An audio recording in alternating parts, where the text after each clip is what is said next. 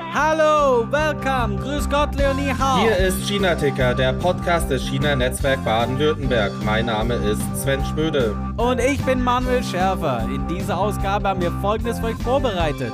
Sven bereitet nochmals die anstehende Umsetzung der EU-Whistleblower-Richtlinie mit Michael Hager auf, der hier zu Anfang des Jahres einen CNBW-Erfahrungsschatz veranstaltet hatte.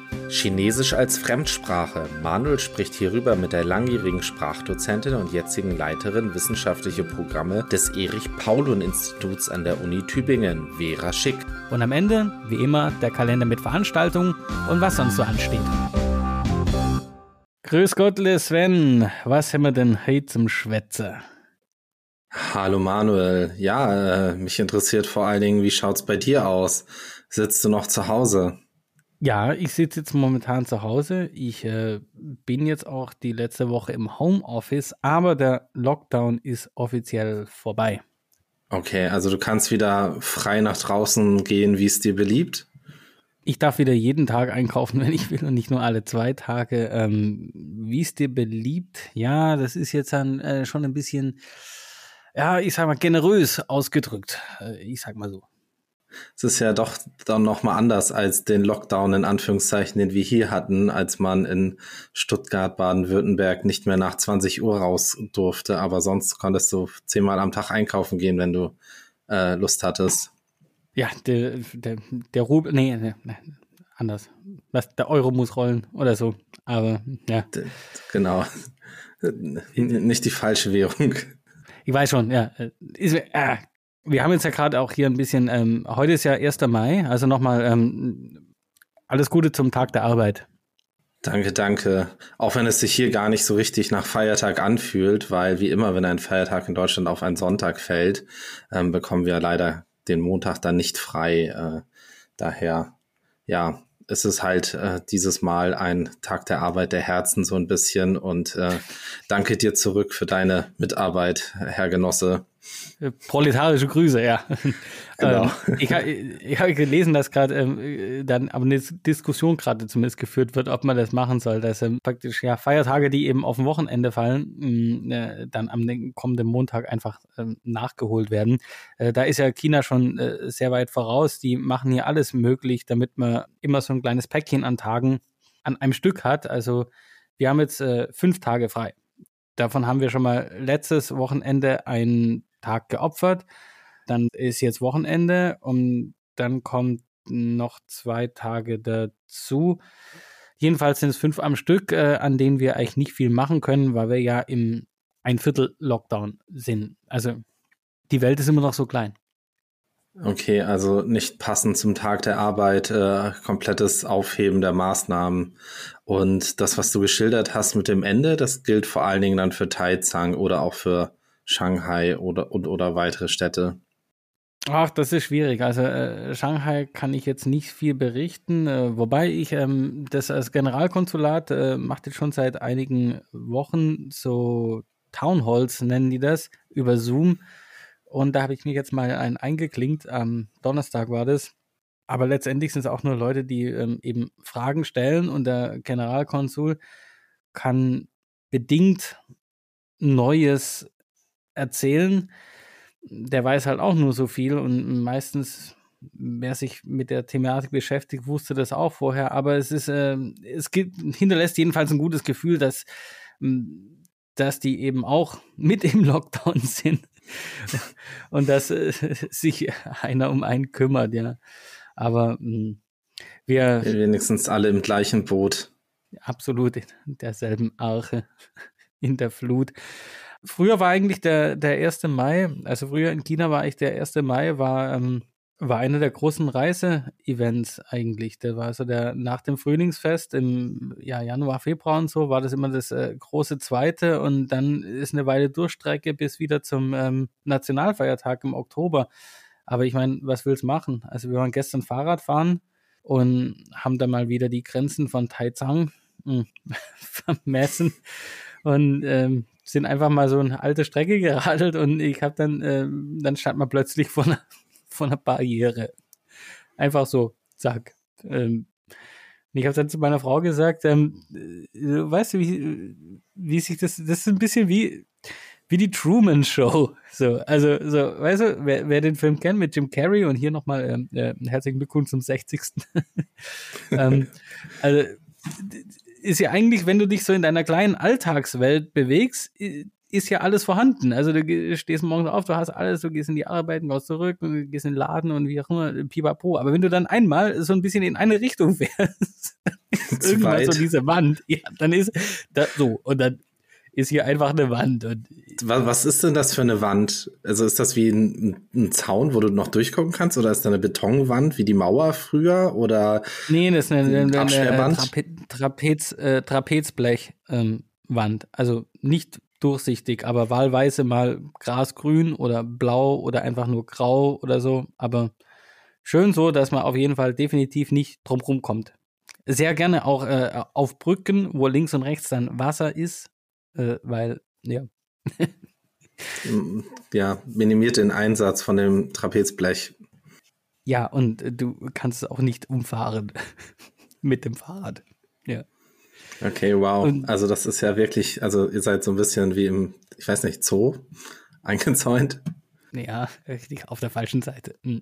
Aber äh, jetzt machen wir kein zoologisches Seminar. Da gibt es ja auch äh, Meinungen, ob jetzt äh, Tierhaltung im Zoo tatsächlich gut ist oder schlecht. Also ich meine, da gibt es ja die einen, die sagen, das ist nicht artgerecht und die anderen Befürworter sagen, das ist die einzige die einzige Möglichkeit, manche Arten zu erhalten.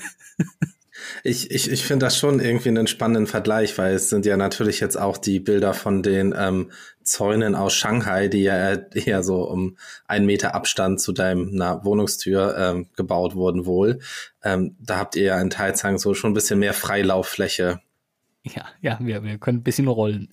Ja, ich finde, also mit allen, mit denen ich hier darüber rede und die die Bilder sehen aus China, es wirkt halt immer skurriler. Also diese Fotos, wie da jetzt in Shanghai vor allen Dingen diese nochmal Absperrungen aufgebaut wurden und äh, dann vor allen Dingen zwei, damit dann Lieferdienste nicht mehr das direkt über den Zaun werfen können, was sie liefern, sondern ähm, irgendwelche Sicherheitsleute, hattest du, glaube ich, auch mal mir ein Bild geschickt, ähm, das erst noch abspritzen, ehe es dann äh, auf den, über den anderen Zaun kommt. Also ich meine, das ist, wie gesagt, also ich kann es halt gar nicht, mich hat damals hier der in Anführungszeichen Lockdown, ich mag ihn jetzt ja gar nicht mehr so nennen, wie wenn du hier berichtest, ähm, echt gestresst, dass ich abends nicht mehr raus konnte und meinen abendlichen Spaziergang machen konnte.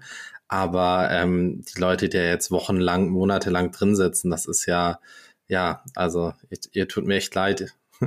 Der Punkt ist, du, es gibt ganz viele Freiheiten oder ganz viele Dinge, die wir machen können, die wir aber nie machen, weil wir dann immer was anderes machen oder so. Aber ähm, wir können, wir haben das Potenzial, ähm, wir könnten sie alle eigentlich machen. Aber wenn einmal gesagt wird, das darfst du jetzt nicht machen, plötzlich will sie jeder. Also, plötzlich fehlt dir was was du eigentlich schon die ganze Zeit immer konntest, aber äh, du wolltest sagen, äh, ins Museum gehen. Aber angenommen, jetzt wird dir verboten, ins Museum zu gehen, dann will jeder ins Museum. Ja, genau, genau so war das hier auch. Also äh, immer genau das, was jetzt nicht mehr möglich war, wollten dann auf einmal alle machen und haben sich dann Wege überlegt, wie man es vielleicht doch noch machen könnte. Und vielleicht kann man das ja so und so machen. Wir dürfen uns nirgendwo mehr hinsetzen und draußen Bier trinken. Komm, wir gehen einfach damit spazieren. Genau. Das ist jetzt die deutsche Kreativität. Ich hatte euch ja, äh, was diese Woche, letzte Woche, ach, die Zeit vergeht so schnell, hatte ich ja Videos aus Taizang ähm, weitergeleitet über den ähm, RT Mart, also ähm, so ein Supermarkt hier, wo die Leute ganz panisch plötzlich rausgeflüchtet sind, weil dort wohl, äh, da gab es wohl einen positiven Fall, wahrscheinlich einen Tag vorher oder so, aber plötzlich kamen die ganzen großen Weisen, wie die ja heißen, äh, kamen da plötzlich und wollten das Ding mehr oder weniger abregeln, um alle mal durchzutesten. Und da siehst du ja wirklich Szenen, wie die Leute ähm, äh, ja, Rennen, also ein Sprint ansetzen. Da wurden wahrscheinlich einige Rekorde hier, Taizang-Rekorde gebrochen. Und diese Videos haben es tatsächlich ja auf Spiegel Online geschafft. Da waren wir hier schon echt mächtig stolz. Ja, und äh, das, das sind genau die Bilder, die ich mit skurril, skurril meine. Also einfach dieses äh, Gefühl, dass man bei euch äh, jederzeit irgendwie ähm, eingesperrt werden könnte oder irgendwo festsitzt. Ähm, hast du denn jetzt, wenn du rausgehst oder wenn ihr da Fahrrad fahren geht, immer auch eine Zahnbürste dabei? Ja, oder zumindest ein Päckchen Kaugummi. ähm, ist ein valider Punkt, ja, äh, sprichst du an. Es ist diese Unsicherheit, aber das kommt ja zum Beispiel auch diese, äh, dieser grüne Health Code. Also ich hatte tatsächlich gestern so ein bisschen Ohrenschmerz, weißt du, wenn es so vom Kiefer ein bisschen ins Ohr wandert und so, und vielleicht war ich ein bisschen äh, unterkühlt oder keine Ahnung. Auf jeden Fall irgendwie hatte so ein bisschen und auch eine, eine halbe Mandel war so ein bisschen geschwollen. Und äh, es kann ja nicht schlimmer So eine richtige Männergrippe. Genau, ja, Kind geboren. Aber äh, also jedenfalls hat sich sowas angekündigt und dann hoffst du ja immer so, hoffentlich, ähm, und das erste, was ich heute Morgen gemacht habe, äh, erstmal meinen Code gecheckt, äh, weil wir werden jetzt ja jeden Tag gepcrt. Und das heißt, wenn ich jetzt gestern zum Beispiel schon positiv gewesen wäre, wäre heute Morgen mein äh, Code auf jeden Fall gelb gewesen, weil das sind ja alles ähm, äh, Mischtests. Also man ist ja da, die Sample Group ist ja nicht eins zu eins, sondern es sind da vielleicht, äh, keine Ahnung, 20 oder 50 drin und so. Und wenn es dann einen positiven Fall gibt, dann müssen die alle nochmal antreten, aber dann ist sofort der Code auf jeden Fall erstmal gelb. Und ich war dann schon sehr erleichtert, dass der weiterhin grün ist. Ähm. Das finde ich auch interessant. Also es sind eigentlich so Pool-Tests, wie sie hier vor allen Dingen, glaube ich, in Schulen und äh, Kindergärten gemacht werden. Da wird dann die ganze Klasse zusammengetestet und äh, wenn der Gesamtpool äh, positiv ist, dann wird jeder Einzelne nochmal getestet. Genau, der ist dieses, äh, du, du kennst dieses Wort dafür. Und mir war es entfleucht. Hier heißt es Hun. Äh, Hun, wie vermischt. Okay, sehr gut. Ja, also es ist, äh, ich, ich meine, zwischenzeitlich in den letzten, im letzten halben Jahr habe ich dich ja einige Male gelangweilt damit, dass äh, mit dem Corona-Thema, was irgendwie bei uns so akut war und bei euch eigentlich gar nicht mehr. Und jetzt ist es genau umgekehrt. Also hier habe ich die Woche über gab es eine neue Corona-Schutzverordnung oder neue Corona-Regeln. Aber ganz ehrlich, ich habe sie nicht mal mehr angeklickt, weil es einfach noch weiter gelockert wurde. Ich weiß gar nicht mehr, ähm, ich glaube, es ist jetzt nur noch wirklich optionale Maskenpflicht in manchen Gebäuden und Maskenpflicht im Nah- und Fernverkehr. Und sonst ist alles wirklich aufgehoben. Und ähm, ja, also ich bin ja erst vor zwei Wochen aus dem Urlaub zurückgekommen und da hatte ich das Gefühl, dass die meisten Leute im Supermarkt noch eine Maske aufsetzen. Das hat sich jetzt zwei, drei Wochen später schon wieder komplett erledigt. Also äh, das, äh, das mit der Eigenverantwortung, äh, da sind wir alle eigenverantwortlich dabei, keine mehr aufzusetzen, eher. Ja, was glaubst du, wie schnell äh, es wieder russisches Gas gibt, wenn da irgendwas in die Nähe eines Friedensstillstandes oder Friedensabkommens rückt, hm, dann ist alles vergessen. Ja, wobei es nach wie vor russisches Gas gibt. Also da kommen wir so ein bisschen zum nächsten Dauerthema. Ähm, das zieht sich ja jetzt auch mittlerweile. In Deutschland hatten wir jetzt diese Woche eine Gruppe an, äh, ich weiß jetzt nicht, ob man sie B- oder C-Promis nennen kann, die wieder einen offenen Brief gestartet haben. Und es wird wirklich immer eine sehr, ja, also ich sag mal, die, die Lager werden immer oder die Diskussion wird auch immer härter inwiefern man jetzt in diesen Krieg durch Waffenlieferungen eingreift, ob man jetzt sich vom russischen Gas befreien sollte, wie hoch der Schmerz ist, den wir bereit sind einzugehen, wie viel Arbeitsplätze, wie viel äh, Unternehmen ihre Produktion einstellen müssten. Also das wird in Deutschland gerade immer heftiger geführt, diese Diskussion. Ja, es sind ja alles the theoretische Abhandlungen letztendlich und ähm, äh, bis jetzt ist ja noch gar nichts davon eingetreten. Also rein theoretisch ähm, friert jeder und äh, gut, jetzt ist bald Mai. Nee, jetzt ist Mai. Also ich meine, ähm, es waren bis jetzt alles immer Spekulationen, die zuerst ja dazu geführt haben, dass man über das eine nicht diskutieren darf, wie zum Beispiel ein Energieboykott. Und jetzt ist äh, Energieboykott in dem Sinne durch, dass man einen Ölboykott äh, ja äh, eigentlich jetzt sich dran macht, wie man das umsetzt. Äh, dann hieß es, schwere Waffen äh, darf man nicht machen äh, wegen Atomkrieg und jetzt macht man schwere Waffen. Also es ist schon ein bisschen ähm, seltsam, wie sich ständig die Faktenlage da ändert. Ja, und mm, ich, ich finde, zuerst war es eigentlich, oder es wirkte auf jeden Fall so in den Medien, dass es so ein klares äh, richtig und falsch gibt, aber es ist jetzt schon wieder sehr diffus, das Bild, ähm, und sehr graduell. Also es gibt jetzt die ersten, es gibt jetzt ja das erste ähm, wirklich Gasembargo von Russland gegen EU- und NATO-Länder mit, ähm, ich glaube, Polen und Bulgarien.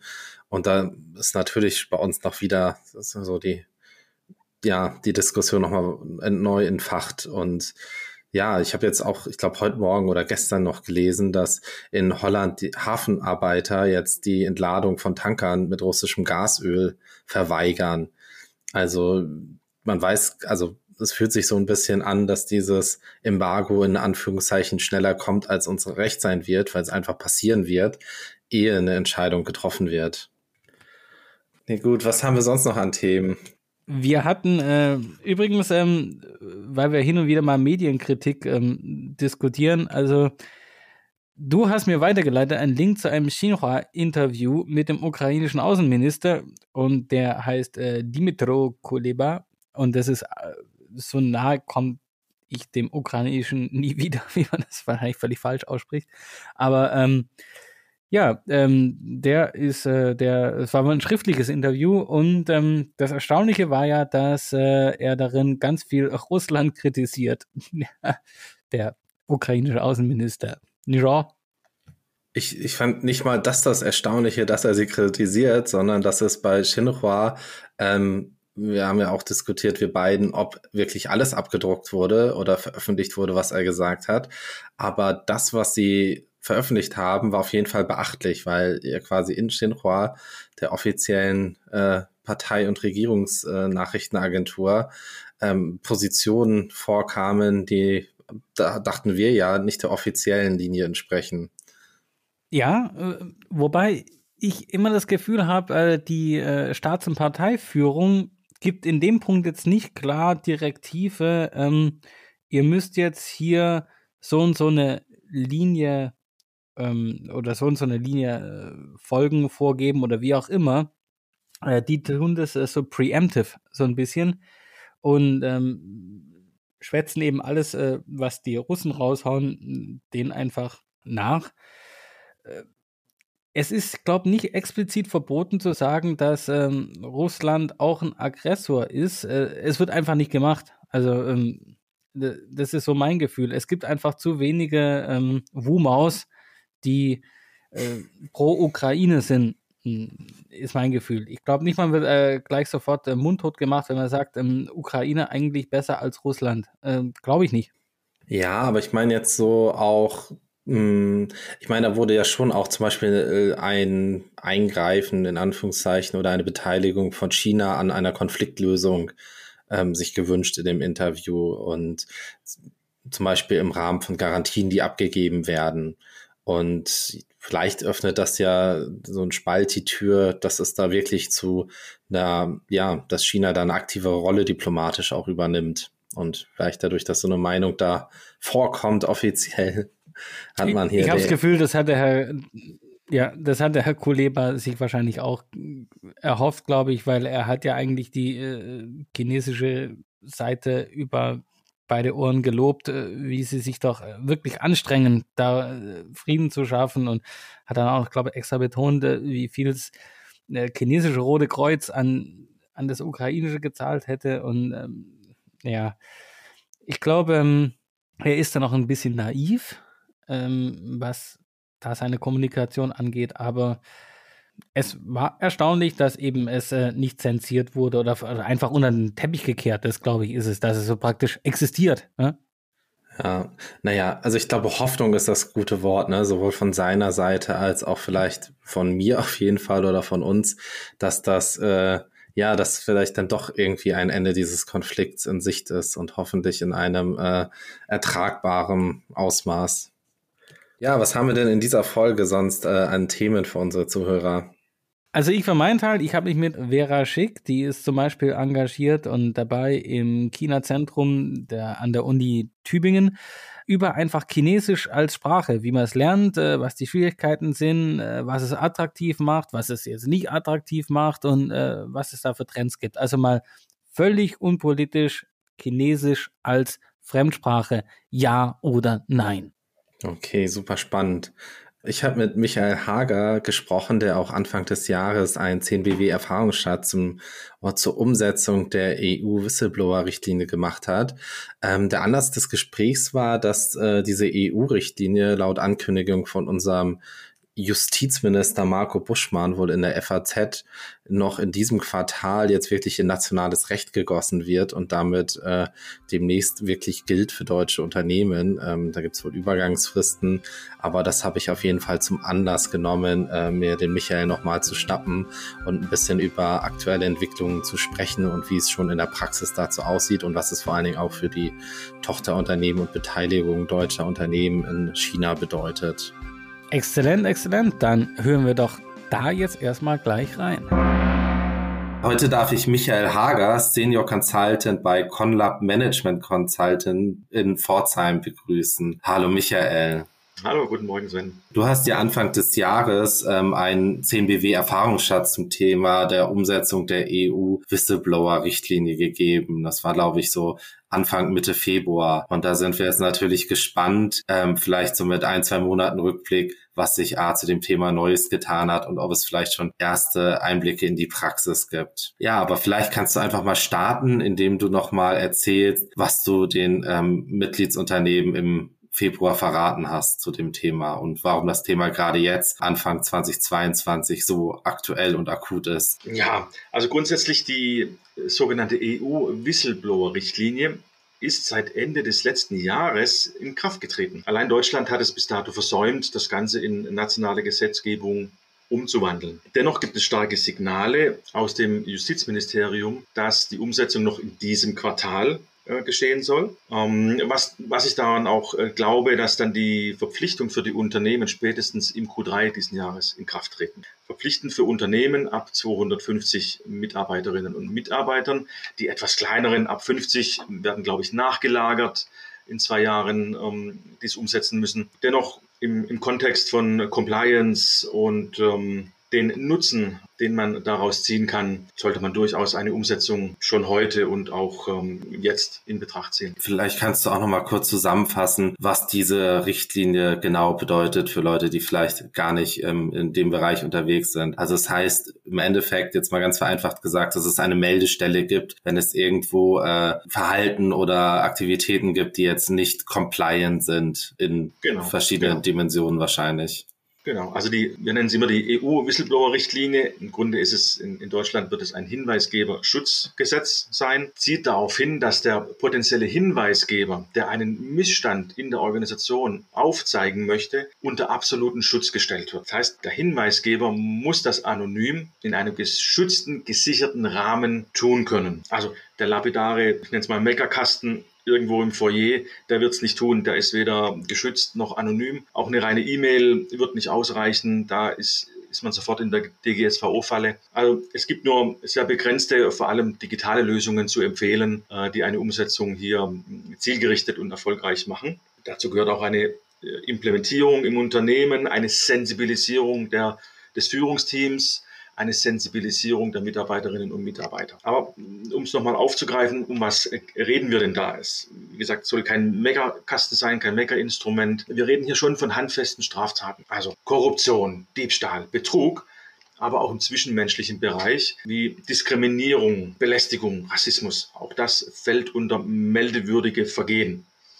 Im Vergleich dazu natürlich, wenn einer sagen würde, äh, Essen in der Kantine schmeckt nicht, das fällt nicht darunter, das ist keine oder wäre keine ernstzunehmende Meldung. Wenn man das Ganze jetzt in, in, in Richtung der Tochtergesellschaften in China bezieht, ja, um das um hier nicht nur die, die Einführung der, der, der Pflicht, sondern auch die Einführung in eine Kür zu wandeln, macht es natürlich sehr viel Sinn im Kontext von Compliant, aber auch in Transparenz und als Tone from the Top das auch in den Tochtergesellschaften in China einzu, einzuführen. Ich meine, man hat ja auch immer das Thema, dass gerade Großkonzerne ähm, auch von ihren Lieferanten, was auch kleinere Unternehmen sein können oder ähm, Niederlassungen im Ausland, äh, verlangen, dass man sich an die ganzen EU-Richtlinien hält, auch gerade in Bezug auf Compliance. Kann das auch ein Faktor sein, warum man sich jetzt schon damit beschäftigen sollte und nicht erst, wenn es dann in ein, zwei Jahren vielleicht für kleinere Unternehmen auch gilt? Absolut, absolut. Wie gesagt, Compliant ist ein, ein Thema, das ja gerade einkaufsseitig auch von größeren Konzernen an die kleineren Unternehmen herangetragen werden. Und wer da nicht etwas vorweisen kann, ähm, bekommt ein, ein schlechtes Scoring. Das kann ich aktuell auch von einem Mandanten von mir äh, berichten, der bei VW kurzfristig aus der Listung geflogen ist, weil er eben als kleines Unternehmen im Bereich Compliance, im Bereich Whistleblowing noch gar nicht aufgestellt war. Das haben wir jetzt kurzfristig nachgeholt und er ist wieder erfolgreich gelistet mit einem Top-Scoring und erhält weiterhin signifikante Aufträge. Aber man kann es auch aus einer anderen Richtung äh, betrachten. Missstände, vor allem nennen wir es wieder Korruption als Beispiel, muss ja nicht innerhalb des Unternehmens sein, kann ja auch von außerhalb an Unternehmen herangetragen werden. Gerade wenn wir da Gesellschaften im Ausland betrachten, kann ein Hinweisgeberschutz sinnvoll sein, wenn äh, zum Beispiel von außen heran diese Straftaten an die Unternehmung herangetragen werden und hier ein, ein, ein Kanal geschaffen wird, um dies adäquat zu melden und somit auch in einem geschützten Rahmen Daten austauschen zu können, zu kommunizieren und dem Ganzen entgegenzuwirken. Vor allem auch wenn man sieht, dass die, die auch die, die deutschen Manager vor Ort in China immer mehr oder äquivalent zu, zur chinesischen Rechtsprechung herangezogen werden. Macht das Sinn, sich hier in diesem Zug compliant zu verhalten, in diesem Zug auch mit einem Hinweisgeberschutz zu beschäftigen, um hier nicht in ähm, ja, Gefilde zu gelangen oder in Verdacht zu geraten, hier irgendwelche Straftaten mit zu unterstützen oder zu gewähren? Wie groß ist denn das Problem aus deiner Sicht? Also ich meine, das sind ja schon eklatante Missstände, ähm, was Korruption und so angeht. Wenn man jetzt sich die Berichte von manchen äh, NGOs anschaut, anschaut, dann ist ja Korruption ein Riesenproblem weltweit, auch in Deutschland. So erwartest du, dass wenn so ein Hinweisgebersystem eingeführt wird, wirklich, äh, so wie die Richtlinie es vorsieht, dass es dann zu einer Vielzahl an Meldungen kommt oder sind es eher Einzelfälle? Also ich kann die Größe des Problems für deutsche Unternehmen oder Tochtergesellschaften im Ausland noch nicht so richtig einschätzen. Natürlich ist das je nach Land anders, aber ja, wie, wie häufig kommt deiner Erfahrung nach sowas vor, dass dann vielleicht wirklich mal hier und da ein Urlaubswochenende angeboten wird? Ja, ging, ging ja auch mir schon so, in, indem es hieß, hier in Deutschland, Herr Hager, der erste Auftrag haben Sie exzellent ähm, umgesetzt.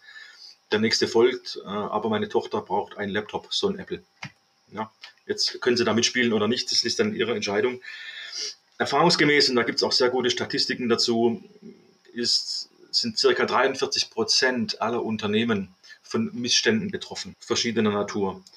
Das sind aber auch nur die, die es offiziell durchgeben. Aus meiner Erfahrung heraus ist die Dunkelziffer weitaus größer. Und auch hier die Erfahrung mit einer Einführung eines Hinweisgebersystems und der Sensibilisierung der, der Führungsmannschaft spürt man oft schon, dass da irgendwas brodelt, da ist was. Äh, ich bin hier kein Richter, ich bin ähm, auch nicht der Anklagt, sondern aber man spürt das Ganze und ähm, sieht auch, dass mit der Einführung durchaus zu Beginn einige Meldungen hochpoppen, die bislang ja im Unternehmen gebrodelt haben, wo eben der Schutz des Hinweisgebers oder die Angst, Repressalien ausgesetzt zu werden, bisher verhindert hat, das ähm, ja an die Oberfläche zu. Die Schadensgröße, wenn man das auch mal betrachtet, die liegt durchaus in den meisten Fällen irgendwo zwischen 10 bis 100.000 Euro. Also signifikante Summen, die jeder Unternehmung wehtun, wenn sie aufgedeckt werden, natürlich auch den, den Abfluss des, des, des Geldes schließen, wenn es denn Betrug oder Diebstahl in dem Bereich wäre. Mhm. Also schon, ähm, ja, also Unternehmen haben auch etwas davon, selbst diesen Sachen auf die Schliche zu kommen. Es ist nicht nur Einhaltung der Richtlinie, sondern man kann damit auch eklatanten Problemen vielleicht in Tochtergesellschaften auf die Spur kommen. Genau, also man kann sicherlich hier Schaden abwenden, der natürlich Schaden bedeutet immer im Nachgang Gerichtsverhandlungen, Strafzahlungen und dergleichen. Schaden abwenden ist eines, aber auch eben den Nutzen hervorbringen. Es wird ja auch von den Mitarbeiterinnen und Mitarbeitern sehr wohlwollend aufgenommen, dass ähm, oftmals, wenn man in Unternehmen geht, hängt ja ein Compliant, ja eine Richtlinie im, im Foyer. Wir sagen wir, Kunde ist König und Transparenz und Mitarbeiter sind äh, uns wichtig, aber wird es dann auch so gelebt? Das ist dann immer so die Frage. Und mit Einführung eines Hinweisgeberschutzsystems belegt und bestätigt ja die Unternehmensleitung, dass sie sich der Transparenz und der Wichtigkeit dieser Angelegenheit äh, bewusst sind und stellen sich auch dem. Was ist denn aus deiner Erfahrung äh, oder was sind aus deiner Erfahrung heraus vor allem die Herausforderungen für Unternehmen ähm, in Bezug auf China, was die Umsetzung der Richtlinie angeht oder die Einhaltung? Ja, ich meine, das eine ist natürlich, es ist ein EU, eine EU-Richtlinie, eine EU-Whistleblower-Richtlinie, deutsche Gesetzgebung. Dennoch, wie gesagt, gedanklich im, im Kontext Compliance, Transparenz macht es Sinn, die Tochtergesellschaften einzubinden. Allerdings natürlich, wenn man jetzt Kulturen vergleicht, ja, kann denn ein deutsches Unternehmen, wenn man die unterschiedlichen Wertesysteme unserer, unserer beiden Gesellschaften, China und Deutschland, heranzieht, eine einheitliche Compliance-Kultur etablieren. Ne, wenn wir jetzt mal, wie alle, die, die viel in China unterwegs waren oder lange Jahre vor Ort gelebt haben, ist denn ein, ein Verhalten, wo man zu einem Bankett, zu einem, ja, wo Gastlichkeit und Geschenke dazugehören, ist das dann schon compliant-konform oder ist es noch compliant-konform? Ist das schon, widerspricht es den Grundsätzen? Also da ist man sehr schnell in, in einer Zwickmühle. Dennoch ist es sinnvoll, globale Grundwerte zu schaffen. Also globale Grundwerte eines Unternehmens, die auch auf die chinesische Kultur hin, deren Denkweise kommuniziert werden können. Ja, um sie auch mit der, der chinesischen Lebensart zu füllen und dort in Einklang zu bringen. Also nicht in, in Konflikt zu bringen, sondern in Einklang zu bringen, um auch eine einheitliche, identitätsschaffende Unternehmenskultur führen zu können. Also dass da nicht wirklich ein, Mutterschiff und, und, und Satelliten sind, sondern wirklich ein Unternehmen, eine Kultur, eine Einheit, die ja auch gerade in einer netzwerkgeprägten, Guangxi geprägten Kultur in China auch zu, zu, zur Bindung beiträgt. Ja. Hm. Ich meine, wenn man jetzt in die deutschen Medien oder in die Medien schaut, da gibt es ja in China auch durchaus Bestrebungen, etwas gegen Korruption zu unternehmen, jetzt ohne zu politisch werden zu wollen, äh, wie das dann vielleicht wieder auch eingesetzt wird, um ähm, nicht liebsame Personen beiseite zu schaffen. Da, da ist ja eigentlich auch ein Druck auf die den deutschen Unternehmen und ihre Niederlassungen in China etwas gegen so etwas wie Korruption zu machen. Vielleicht betrifft es nicht so sehr andere Punkte derzeit. Kann man das miteinander in Einklang bringen? Gibt es, geht es da meistens um die gleichen strafbaren äh, Tätigkeiten, die da im Fokus stehen? Ganz genau, ganz genau. Also es ist in der Tat so, Korruption ist Korruption, Diebstahl ist Diebstahl auf der ganzen Welt. Wie es dann rechtlich bewertet wird, das ist natürlich dem, jedem Rechtssystem vorbehalten. Sollten wir uns nicht anmaßen, das, zu, das, das selbst zu bewerten. Das ist Aufgabe der Gesetzgebung, der lokalen Gesetzgebung in Deutschland als auch in China. Dennoch ist es wichtig für Unternehmen und gerade auch für die Unternehmensführung, eben in einen Strudel von, von Korruption oder im Dunstkreis dessen sich nicht aufhalten zu wollen und damit hineingezogen zu werden. Also auch wieder hier, wenn ein Hinweis, ein anonymer Hinweis oder wenn es die Möglichkeit gibt, einen anonymen Hinweis zu diesem Thema hervorzubringen, dann ist, äh, kann zum einen die Unternehmensführung handeln, zum anderen stellt sie sich ja auch insofern straffrei, dass sie ja dagegen aktiv vorgeht und es den, vielleicht sogar den lokalen Behörden zur Kenntnis bringt, dass da unsittliche Avancen an den Einkauf gemacht werden. Ja, danke dir für diesen Appell und Weckruf, nenne ich es mal.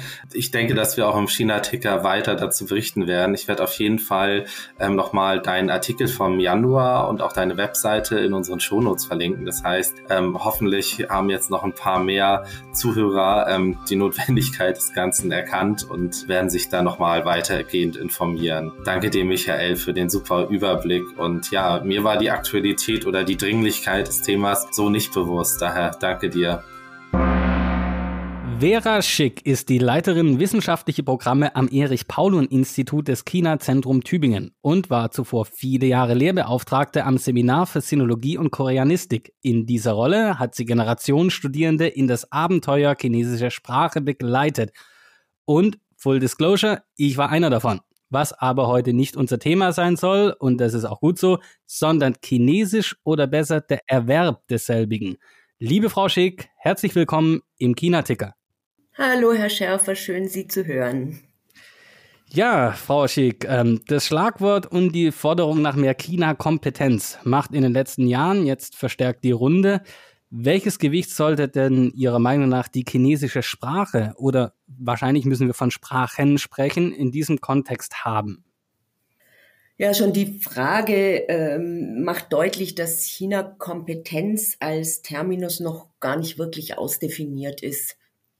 Also laut Definition vom BMBF umfasst China-Kompetenz ja alle Fähigkeiten und Kenntnisse, die für eine gelungene Kooperation mit China entscheidend sind. Ge gehört natürlich ein Grundverständnis von Wirtschaft und Politik, moderne Geschichte, Gesellschaft und berufsspezifisches Wissen dazu, vor allem aber interkulturelle Kompetenz und meiner Ansicht nach zuvörderst Sprachkenntnisse. Also in meinen Augen ist tatsächlich die chinesische Sprache und auch das metasprachliche Wissen, das ist eigentlich das Fundament von China-Kompetenz und für alles andere, was damit verbunden sein soll. Das liegt daran, dass Chinesisch, so definiere ich das immer, eine ganz eigene Sprachwelt ist. Also Chinesisch ist nicht nur eine Weltsprache, sondern eben auch eine Sprachwelt. Und die Sprache, und damit meine ich gesprochene Sprache und Schrift, ähm, sind der eigentliche Schlüssel zur chinesischen Welt. Also nur wenn ich kommunikativ handlungsfähig bin äh, und mich eben in dieser Sprachwelt angemessen und vor allem auch unabhängig bewegen kann, bin ich überhaupt in der Lage zu verstehen.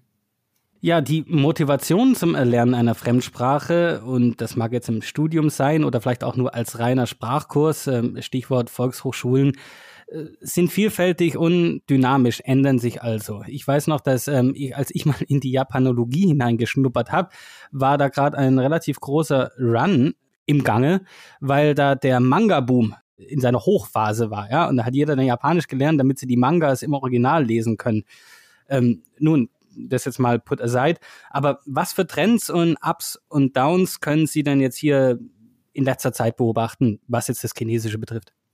Ähm, es ist interessant, dass Sie jetzt gerade Japanisch angesprochen haben. Da können wir vielleicht nachher noch drauf zu sprechen kommen, warum jetzt Japanisch und Koreanisch so ganz anders motiviert sind.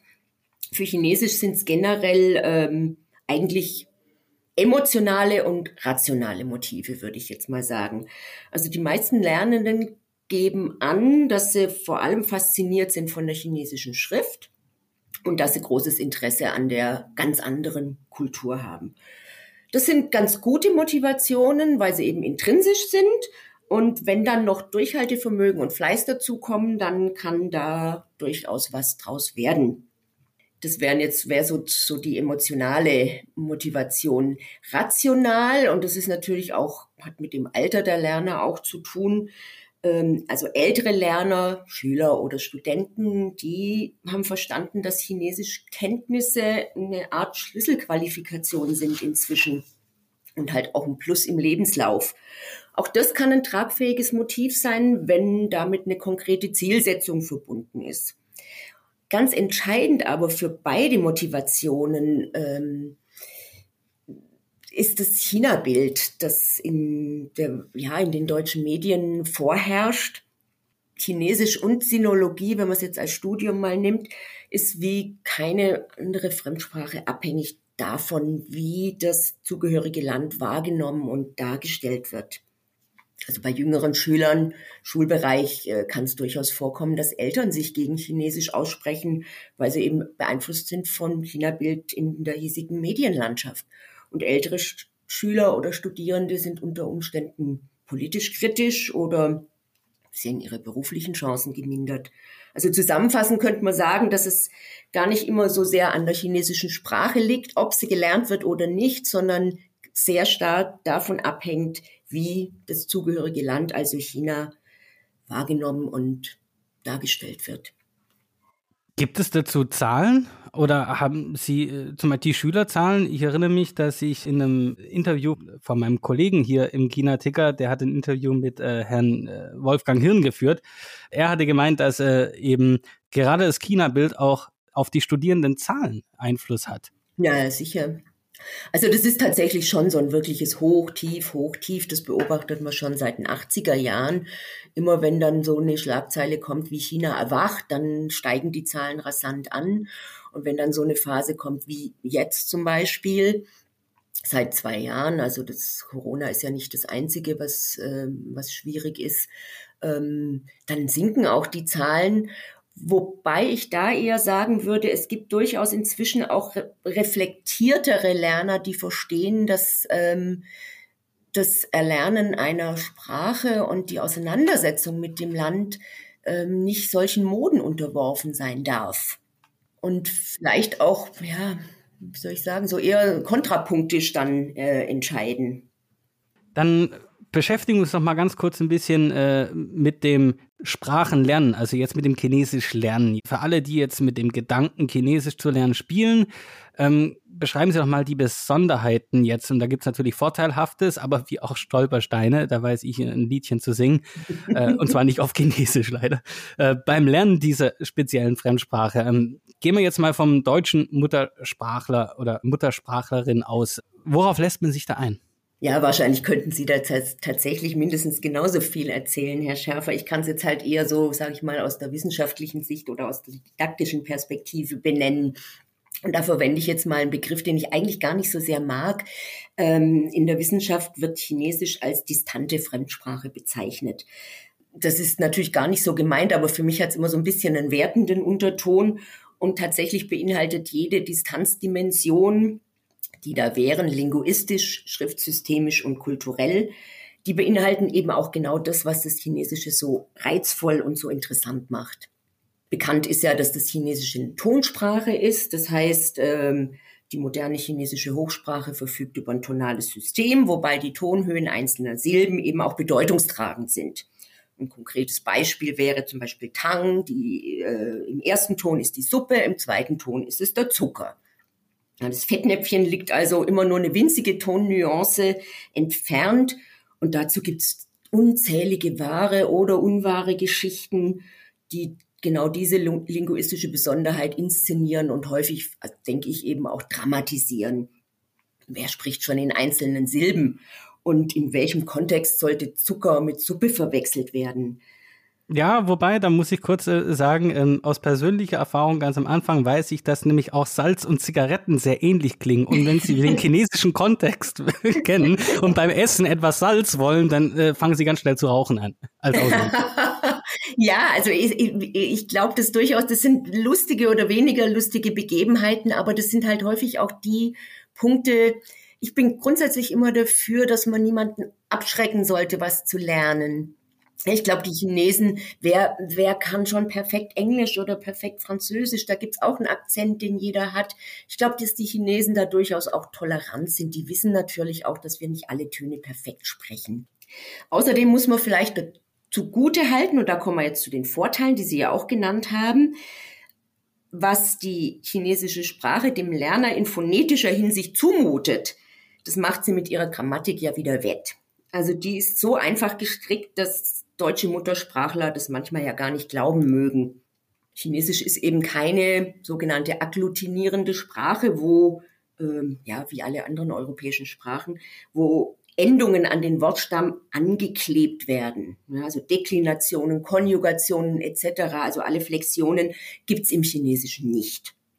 Wer also beim Fremdsprachenlernen ähm, an unregelmäßigen Verben, am Artikel, am Kasus gescheitert ist, der wird mit Chinesisch seine Freude haben.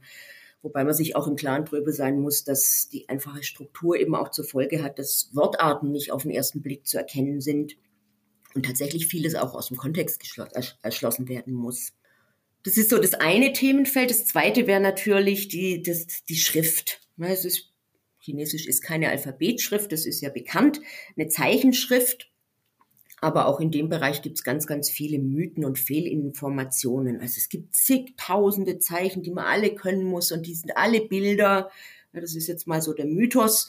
Aber dass die chinesischen Schriftzeichen ja durchaus ihre Systematik haben und die Striche eben nicht wahllos aneinandergereiht sind, sondern es eine Art Baukastensystem ist. Und je mehr Zeichen ich gelernt habe, desto mehr wiederkehrende Elemente werde ich auch entdecken und werde auch eben in diese Systematik äh, ein, immer tiefer eintauchen. Man muss aber auch sagen, dass chinesische Schriftzeichen, ob ich sie passiv und oder aktiv erlerne, einfach Zeit brauchen.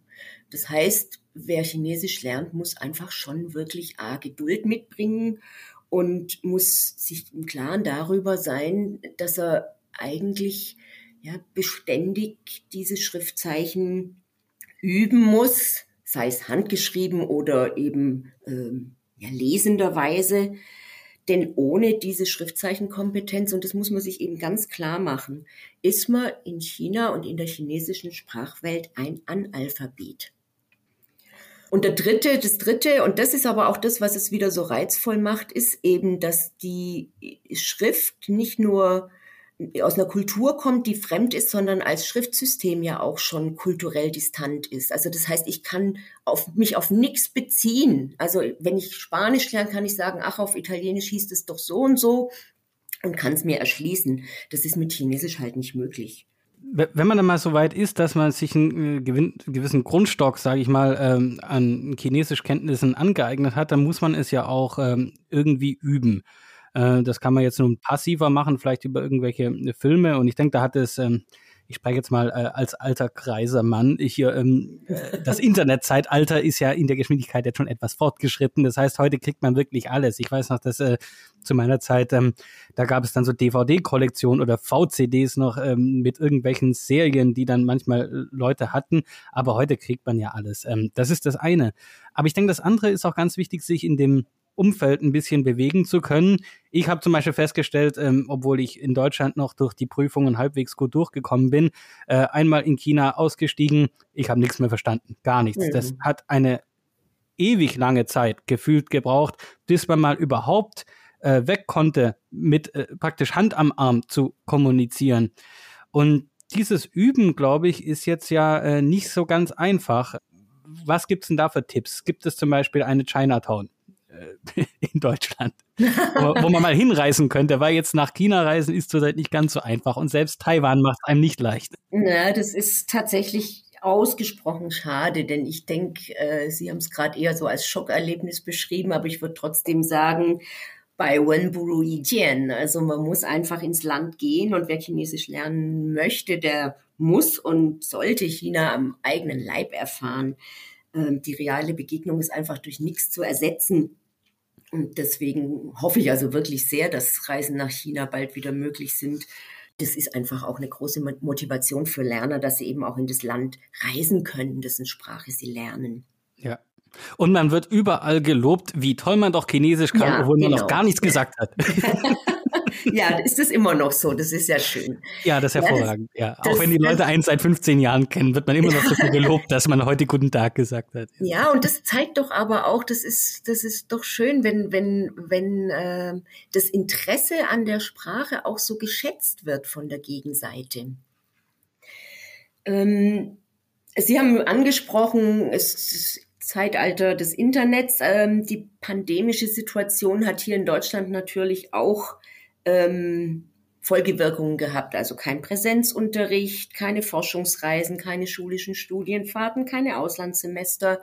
Das wäre jetzt so alles mal auf der negativen Seite. Positiv muss man aber auch vermerken, dass das eben Entwicklungen ausgelöst hat und oder verstärkt hat, die ein bisschen so vor sich hingedümpelt sind, nämlich das digitale Lernen.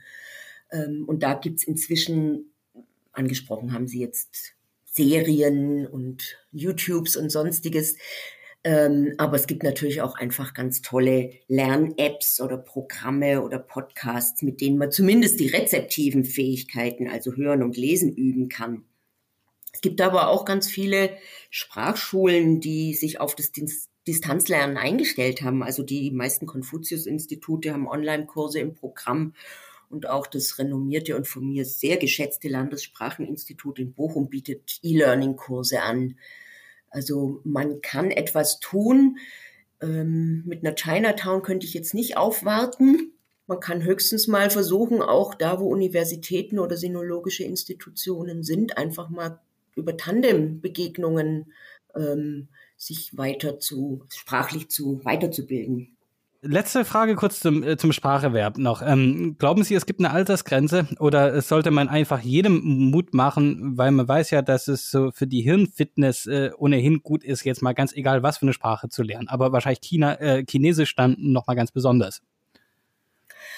Ja, es gibt natürlich, wenn man jetzt von der Entwicklungspsychologie und von der Hirnforschung ausgeht, ähm, dürften wir nach zwölf gar keine Fremdsprache mehr lernen, weil wir die nie mehr akzentfrei sprechen werden. Es kommt ja immer auch drauf an, was ich eigentlich für ein Ziel habe. Also ich habe durchaus auch ältere Lerner unterrichtet. Ich glaube, der älteste, der begonnen hat, der war schon weit über 60 damals äh, und hat es wirklich zu sehr viel gebracht. Also ich würde grundsätzlich sagen, wenn ich Interesse dran habe und wenn ich äh, eine Fremdsprache lernen will, nur zu. Und Chinesisch ist, glaube ich, das haben Sie ja angesprochen, auch dadurch, dass es eben nochmal vielleicht ganz andere Hirnareale anregt, vielleicht auch wirklich nochmal eine Möglichkeit, ähm, ja, neue Erfahrungen zu machen mit Sprachenlernen.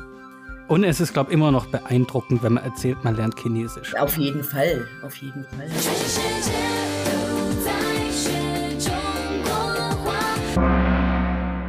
Und nun die Veranstaltung der kommenden 14 Tage im und um das CNBW.